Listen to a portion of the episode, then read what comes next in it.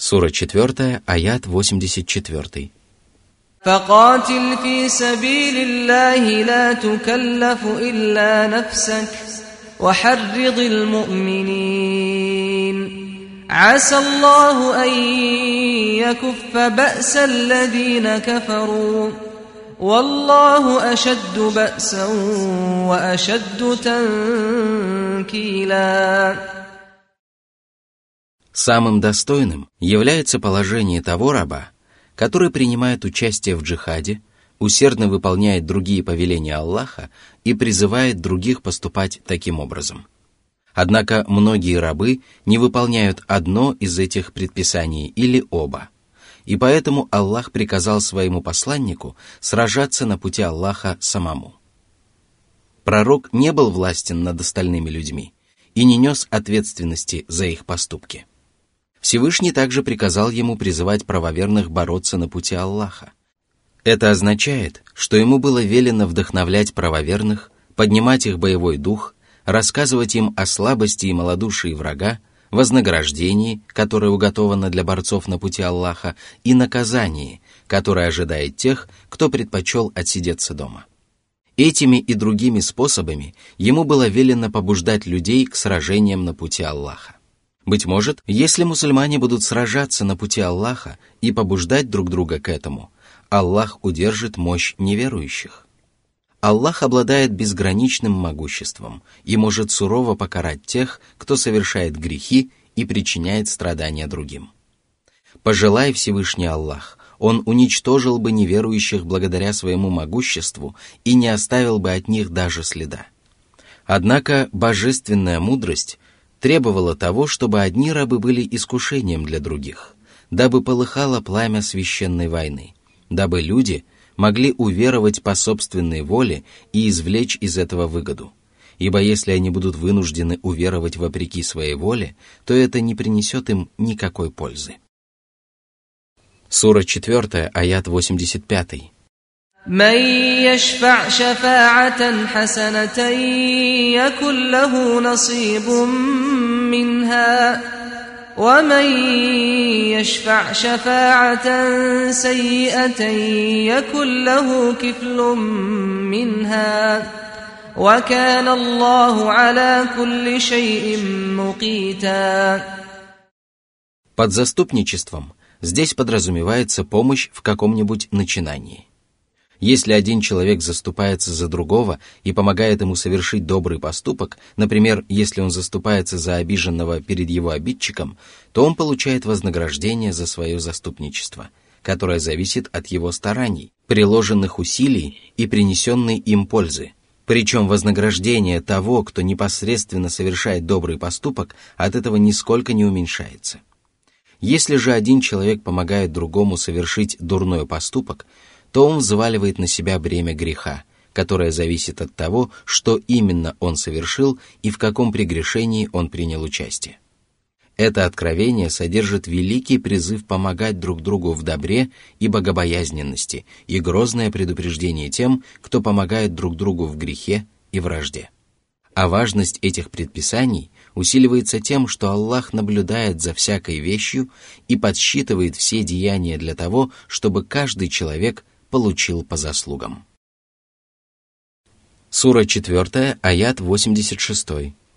وإذا حييتم بتحية فحيوا بأحسن منها أو ردوها إن الله كان على كل شيء حسيبا Под приветствием подразумеваются слова, которые люди произносят при встрече для того, чтобы выразить друг другу свое почтение и помолиться друг за друга, а также улыбка и радушие, которые сопровождают эти слова. Самой лучшей формой приветствия является приветствие миром, принятое в мусульманском шариате, которым надлежит встречать людей и отвечать на подобные приветствия. Всевышний приказал правоверным отвечать на любое приветствие, которым их приветствуют, еще более прекрасными словами и еще более теплой улыбкой или же ограничиться таким же приветствием. Из этого следует, что мусульманам запрещается вообще не отвечать на приветствие или же отвечать приветствием, которое уступает первому. Этот прекрасный аят также призывает мусульман первыми приветствовать людей при встрече. Пользу такого вывода свидетельствуют два обстоятельства. Во-первых, Аллах приказал отвечать на приветствие лучшим или таким же приветствием, из чего следует, что приветствие является требованием мусульманского шариата. Во-вторых, в этом откровении упомянуто имя прилагательное в сравнительной степени «ахсан» – «лучшее», из чего следует, что приветствие и ответ на него должны быть прекрасными. Именно таким принципом следует руководствоваться при толковании подобных откровений. Исключением из общего смысла этого прекрасного аята является несколько случаев, когда мусульманину не приказано отвечать на приветствие, например, когда он читает Коран, слушает проповедь или совершает намаз. В этих и других похожих случаях от него не требуется отвечать на приветствие. Еще одним исключением является ответ на приветствие того, кого законотворец приказал избегать и не приветствовать. Это относится к грешникам, которые не желают принести покаяние и которых велено избегать для того, чтобы таким образом удержать их от ослушания. Мусульманам не следует приветствовать их первыми и даже отвечать на их приветствие, потому что такое поведение способствует достижению более важной цели. Предписание отвечать на приветствие распространяется на все приветствия, которыми обычно пользуются люди, если они не противоречат мусульманскому шариату люди должны отвечать на такие приветствия еще лучшим или таким же приветствием. Затем Всевышний обещал вознаградить рабов за правдивые поступки и наказать их за грехи, напомнив о том, что Он подсчитывает все сущее и сохраняет для своих рабов их хорошие и плохие, большие и малые деяния, дабы они могли получить воздаяние, соответствующее божественной милости, справедливости и мудрости. Сура 4, аят 87. Аллаху ла илляха ليجمعنكم إلى يوم القيامة لا ريب فيه ومن أصدق من الله حديثا Всевышний сообщил о том, что Он является единственным, кто заслуживает поклонения и обожествления – потому что Он один обладает совершенной сущностью и безупречными качествами, и потому что Он один творит, управляет и одаряет рабов всеми зримыми и незримыми милостями. Упоминание об этом подразумевает повеление поклоняться Аллаху и приближаться к Нему посредством любых обрядов поклонения. Аллах один заслуживает подобного отношения, и Он непременно воздаст людям за то, что они выполняли свои обязанности рабов перед ним или же отказывались от этого. Именно поэтому далее Аллах поклялся о неизбежности судного дня, в котором свершится справедливое возмездие. Аллах пообещал собрать первых и последних людей в одном месте в день воскресения, в котором невозможно усомниться, поскольку его истинность подтверждается логическими аргументами и устными преданиями. Что касается логических аргументов, то мы можем наблюдать, как Земля возвращается к жизни после того, как она успела высохнуть. Мы также видим, как творения появляются на свет в первый раз, и можем понять, что сотворить их во второй раз гораздо легче. Мы также понимаем, что Аллах не может поступить вопреки божественной мудрости и создать творения понапрасну только для того, чтобы они прожили свою жизнь и умерли. Что же касается устных преданий, то к ним относятся слова правдивейшего Аллаха. Более того, Аллах даже поклялся об этом. Чьи слова могут быть правдивее слов самого Аллаха? А наряду с этим Аллах в нескольких коранических откровениях приказал своему посланнику поклясться об истинности судного дня. Всевышний сказал, «Неверующие полагают, что они не будут воскрешены. Скажи, напротив, Клянусь моим Господом, вы непременно будете воскрешены, а затем вам непременно сообщат о том, что вы совершили. Это для Аллаха легко. Сура 64, аят 7.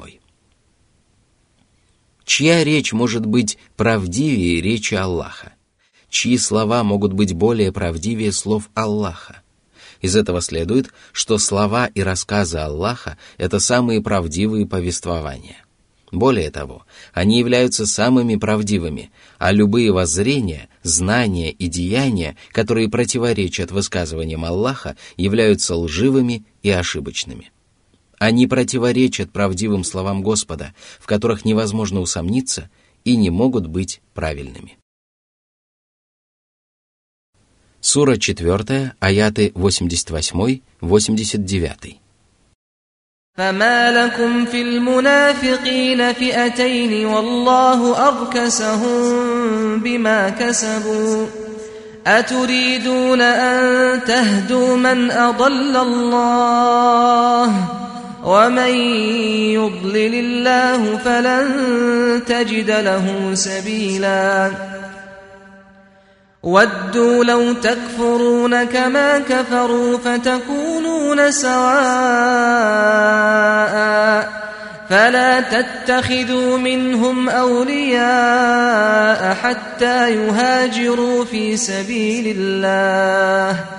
فإن تولوا فخذوهم واقتلوهم حيث وجدتموهم ولا تتخذوا منهم وليا ولا نصيرا Под лицемерами в этом аяте подразумеваются лицемеры, которые выдавали себя за мусульман, но отказались совершить переселение по причине своего неверия. Сподвижники относились к ним с подозрением и разошлись во мнениях относительно них. Некоторые из сподвижников не желали сражаться против них и разрывать с ними отношения, потому что они выдавали себя за правоверных. Другие же поняли их истинные качества по тем поступкам, которые они совершали, и обвинили их в неверии. Тогда Всевышний Аллах приказал мусульманам не испытывать сомнения относительно них, поскольку их положение было совершенно очевидным. Они были самыми настоящими лицемерами и неоднократно обращались в неверие. Но, несмотря на свое неверие, они хотели походить на правоверных. После того, как мусульмане убедились в этом, Аллах запретил им дружить с этими лицемерами. Это означает, что мусульманам также было запрещено любить их, потому что дружба является одним из проявлений любви. Это также означает, что мусульманам было приказано ненавидеть лицемеров и враждовать с ними, поскольку любой запрет подразумевает повеление противоположного. Аллах приказал относиться к лицемерам так до тех пор, пока они не совершат переселения, поскольку после переселения они получали такие же права, как и все остальные мусульмане. Именно поэтому пророк Мухаммад предоставил права мусульман всем, кто находился рядом с ним и переселялся к нему, будь то истинный верующий или лицемер, выдающий себя за мусульманина. Но если лицемеры не совершали переселение и отворачивались от этого предписания, то мусульманам было позволено хватать их и убивать в любое время и в любом месте. Это откровение является одним из свидетельств в пользу того, что запрет на сражение в запретные месяцы был аннулирован. Этого мнения придерживается большинство мусульманских богословов. Их оппоненты считают, что эти священные тексты имеют общий смысл, тогда как запрет на сражение в запретные месяцы является частным исключением. Сура 4, аяты 90-91. إلا الذين يصلون إلى قوم بينكم وبينهم ميثاق أو جاءوكم حصرت صدورهم أو جاءوكم حصرت صدورهم أن يقاتلوكم أو يقاتلوا قومهم ولو شاء الله لسلطهم عليكم فلقاتلوكم فإن اعتزلوكم فلم يقاتلوكم وألقوا إليكم السلم فما جعل الله لكم عليهم سبيلاً ستجدون آخرين يريدون أن يأمنوكم ويأمنوا قومهم. كلما ردوا إلى الفتنة أركسوا فيها فإن لم يعتزلوكم ويلقوا إليكم السلم ويكفوا أيديهم فخذوهم ۖ. فخذوهم واقتلوهم حيث ثقفتموهم واولئكم جعلنا لكم عليهم سلطانا مبينا Аллах запретил мусульманам сражаться с тремя группами лицемеров. Причем с первыми двумя группами сражаться запрещается при любых обстоятельствах. К первой из них относятся лицемеры, которые присоединились к народу, с которым мусульмане заключили мирный договор. Присоединившись к такому народу, они обезопасили свою жизнь и свое имущество. Ко второй группе относятся лицемеры, которые пришли к мусульманам с грудью, стесненные от нежелания сражаться против них и против своего народа. Их душевное состояние не позволяет им сражаться против мусульман и против своих соплеменников, и поэтому они предпочли воздержаться от сражения с обеими сторонами. Мусульманам приказано оставить в покое таких людей, и причина этого предписания заключается в том, что если бы Аллах пожелал, то позволил бы им одержать верх над правоверными, и тогда они непременно сразились бы против них. Перед лицемерами открыты три дороги. Они могут встать на сторону правоверных и сражаться против их врагов – Однако подобное поведение в их случае является невозможным, и поэтому им остается либо сражаться против вас на стороне своего народа, либо воздержаться от сражения с обеими сторонами. Из этих двух вариантов последний является наиболее благоприятным для мусульман, и поэтому им следует довольствоваться благополучным развитием событий и возносить хвалу Аллаху, который избавил их от сражения с людьми, которые могли стать их противниками. Одним словом, если лицемеры отказываются сражаться против мусульман и предлагают им мир, то Аллах не позволяет мусульманам воевать против них. К третьей группе относятся люди, которые заботятся о своих собственных интересах и не питают никакого уважения к мусульманам. Эти лицемеры боятся мусульман и хотят получить гарантии безопасности от них и от своего народа. Они не перестают исповедовать неверие и не желают отречься от лицемерия. Стоит им попасть в смуту, как они становятся слепы и опрокидываются с ног на голову, еще больше увязая в неверии и лицемерии. На первый взгляд эта группа лицемеров похожа на вторую группу, но в действительности между ними есть большие различия. Лицемеры, относящиеся ко второй группе, не желают сражаться против правоверных из уважения к ним, а не потому, что они опасаются за свою жизнь. Что же касается этих людей, то они отказываются от сражения с мусульманами, потому что опасаются за свою жизнь, а не из уважения к ним. Более того, если им представится возможность сразиться с правоверными, они непременно воспользуются этой возможностью – Поэтому, если мусульмане полностью не уверены в том, что эти лицемеры решили оставить их в покое и не желают сражаться с ними, то им разрешается воевать против них. Вот почему Аллах сказал, что если они не отступят от мусульман, не предложат им мира и не уберут свои руки от оружия, то мусульманам позволяется хватать их и убивать, где бы они их не обнаружили. Аллах предоставил мусульманам очевидный довод против них, поскольку они являются преступниками. Они несправедливо поступают с правоверными, отказываются от мирного сосуществования и не должны упрекать никого, кроме самих себя. Сура 4, аят 92. وما كان لمؤمن أن يقتل مؤمنا إلا خطأ ومن قتل مؤمنا خطأ فتحرير رقبة مؤمنة ودية مسلمة ودية مسلمة إلى أهله إلا أن يصدقوا فإن كان من قوم عدو لكم وهو مؤمن فتحرير رقبة مؤمنة. وإن كان من قوم بينكم وبينهم ميثاق فدية مسلمة إلى أهله. فدية مسلمة إلى أهله وتحرير رقبة مؤمنة فمن لم يجد فصيام شهرين متتابعين توبة من الله وكان الله عليما حكيما Невозможно, чтобы один верующий преднамеренно убил другого верующего. Упоминание об этом подчеркивает категоричность этого запрета и означает, что убийство верующего человека абсолютно несовместимо с правой верой. Поступить так может лишь неверующий или ослушник, вера которого переживает полный упадок и который находится на грани еще большего грехопадения. Истинная вера никогда не позволит верующему человеку убить своего брата по вере. Узы такого братства обязывают человека любить и дружить с другими верующими и не причинять им никаких страданий. А какое страдание может быть хуже убийства? Все сказанное нами подтверждается хадисом пророка Мухаммада, в котором говорится «Не становитесь после меня неверующими, рубя головы друг другу».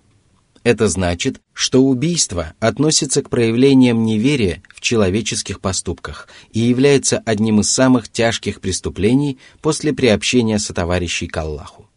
Поскольку высказывание о том, что верующему не подобает убивать верующего, обладает широким смыслом, распространяется на любые случаи и означает, что верующий не должен убить своего брата ни при каких обстоятельствах – Всевышний Аллах сделал исключение для тех случаев, когда убийство произошло по ошибке.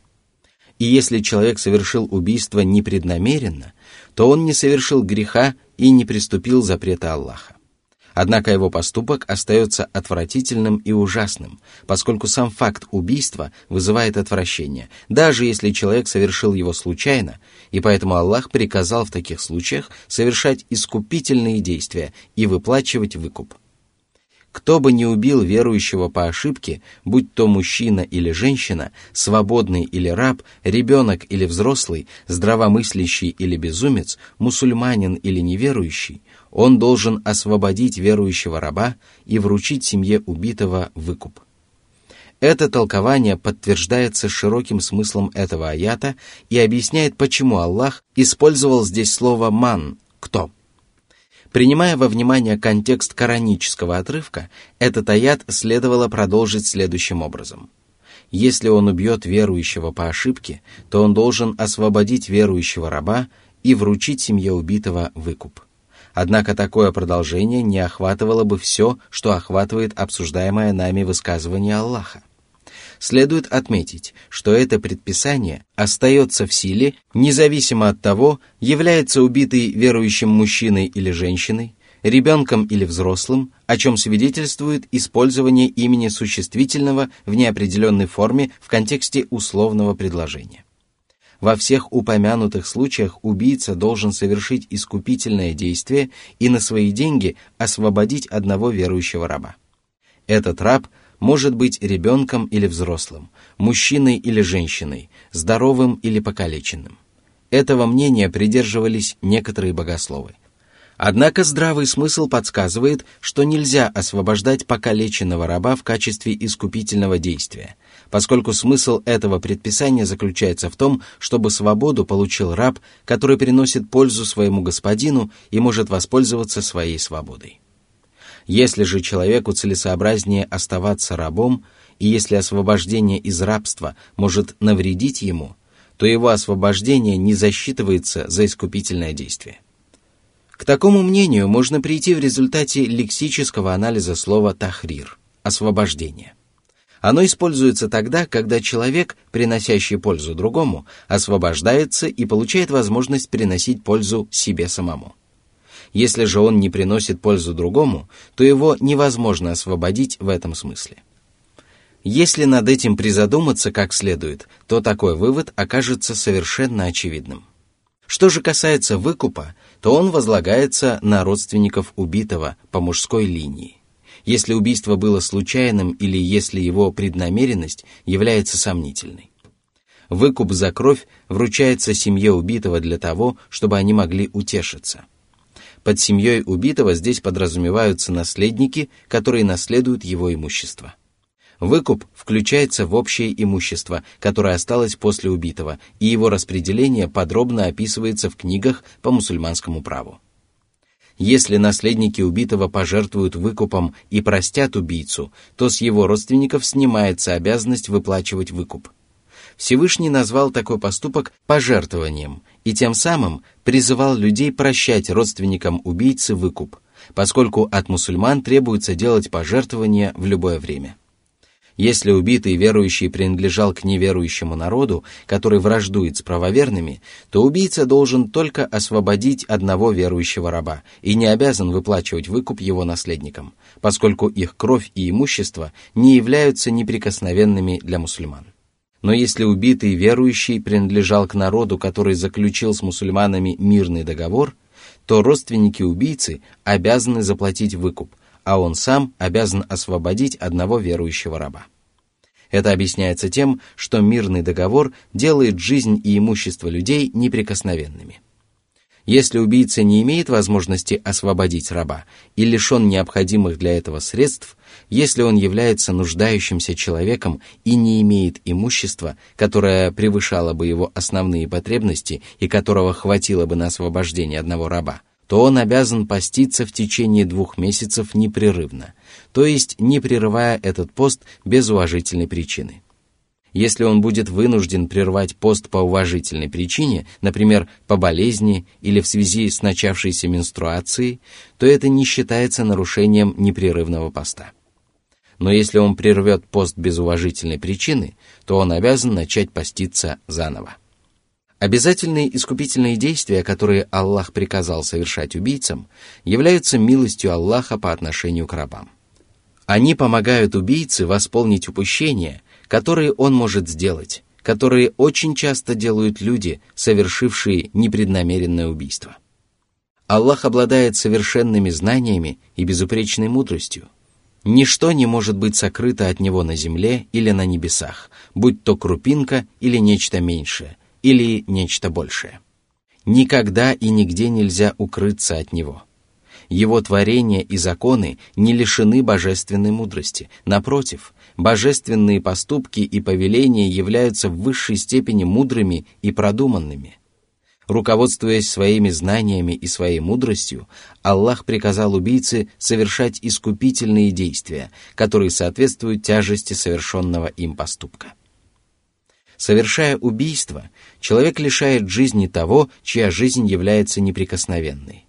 Он отправляет человека из бытия в небытие, и поэтому ему надлежит освободить раба, избавив его от рабства перед людьми и одарив его полной свободой. Если же он не в состоянии освободить раба, то он должен поститься в течение двух месяцев подряд, дабы освободить свою душу от рабства перед страстями и материальными удовольствиями, которые мешают человеку обрести вечное счастье и приблизиться к Всевышнему Аллаху благодаря поклонению Ему. Аллах приказал поститься в течение долгого срока непрерывно, сделал это искупительное действие обременительным и не позволил замещать пост кормлением бедняков – поскольку такое искупительное действие не соответствует роду совершенного поступка. Это отличает искупительные действия при убийстве от таковых при языческом обряде отвержения жен, при котором мужчина приравнивает свою жену к матери, сестре или другой женщине, на которой он не имеет права жениться. Об этом обряде мы поговорим впоследствии, если на то будет воля Всевышнего Аллаха. По своей мудрости Аллах приказал выплачивать выкуп за кровь даже тогда, когда убийство было непреднамеренным, дабы это удержало людей от многих убийств и побудило их остерегаться этого поступка. По своей мудрости Аллах также обязал выплачивать выкуп за непреднамеренное убийство родственников убийцы по мужской линии. Причем мусульманские богословы единодушны по этому поводу. Совершив непреднамеренное убийство, человек не совершил греха, и предписание выплачивать большой выкуп самостоятельно было бы для него слишком обременительным. Поэтому совершенно справедливо, что эта обязанность ложится помимо него на тех, кто вместе с ним стремится приобрести добро и уберечься от зла. Очевидно, это является одной из причин, по которым родственникам убийцы запрещается отказывать ему в своей помощи. Однако их обязанности облегчаются тем, что ответственность распределяется между ними с учетом их возможностей и благосостояния, а также тем, что им позволяется выплатить выкуп в течение трех лет. Следует отметить, что Аллах приказал близким убийцы выплачивать выкуп для того, чтобы уменьшить горе родственников убитого. И это также является следствием мудрости и знания Всевышнего Аллаха. Сура 4, аят 93. ومن يقتل مؤمنا متعمدا فجزاؤه جهنم فجزاؤه جهنم خالدا فيها وغضب الله عليه ولعنه وأعد له عذابا عظيما.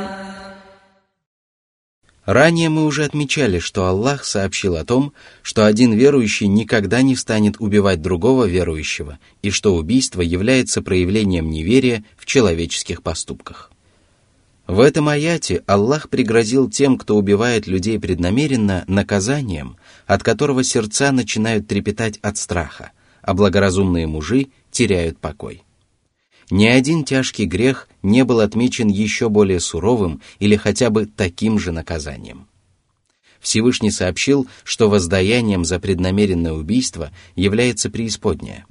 Этого ужасного греха будет достаточно для того, чтобы человек оказался в преисподней, где его ожидают невыносимые страдания и великий позор, где он будет обречен на гнев могущественного Господа и лишен счастья и преуспеяния где его постигнут разочарование и великий убыток. Упаси нас Аллах от любых поступков, которые отдаляют людей от Его милости. Это грозное предупреждение следует рассматривать наряду с остальными священными текстами о том, что наказанием за некоторые тяжкие грехи и ослушания является вечное пребывание в аду и лишение возможности попасть в райские сады. Богословы разошлись во мнениях относительно толкования этих священных текстов. Хотя все они были единодушны относительно ошибочности воззрений хариджитов и мутазилитов, которые считают, что ослушники никогда не покинут преисподнюю, даже если они не приобщали к Аллаху сотоварищей.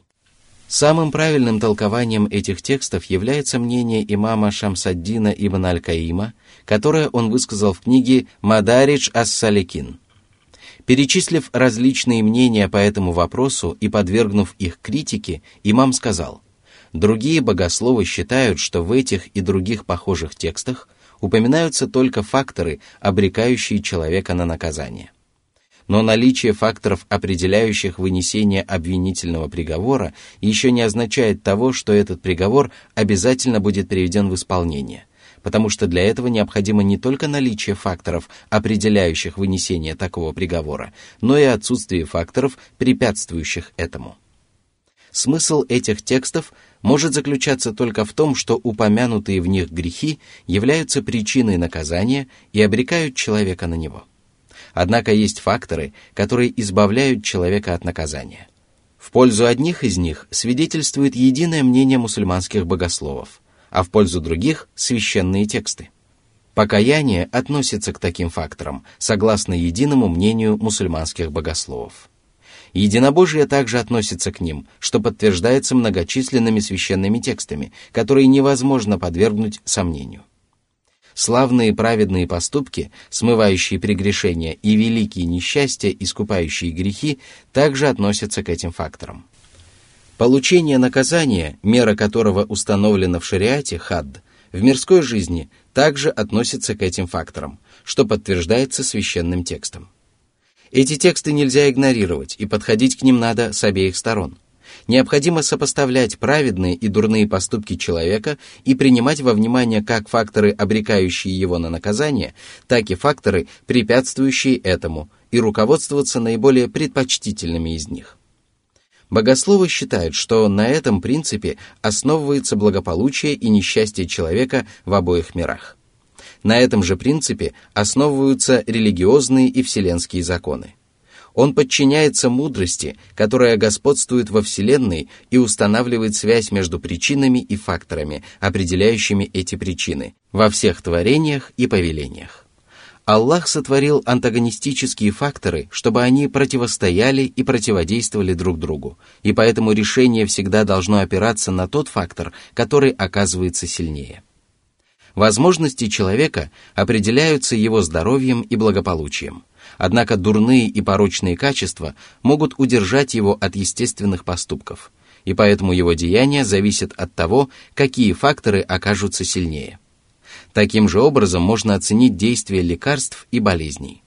Под их воздействием раб может либо излечиться, либо заболеть, причем каждый из них противостоит другому и делает его менее эффективным. В конечном итоге человек попадает под воздействие того фактора, который одерживает верх. Благодаря этому можно понять, как люди делятся на тех, кто попадает в рай и спасается от ада, и тех, кто попадает в ад и лишается рая, и тех, которые попадают в ад, но затем выходят оттуда.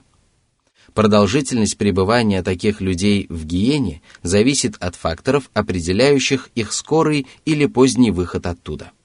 Благодаря этому всякий, кто обладает светлым разумом, может осознать суть событий последней жизни, о которых Аллах подробно сообщил в своем Писании, словно он увидел их собственными глазами.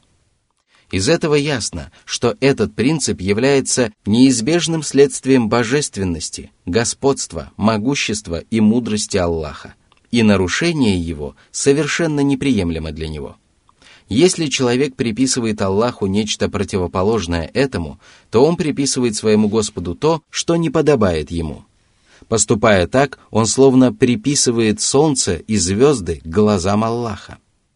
Такая вера называется полной убежденностью и сжигает прегрешения, подобно тому, как огонь сжигает дрова.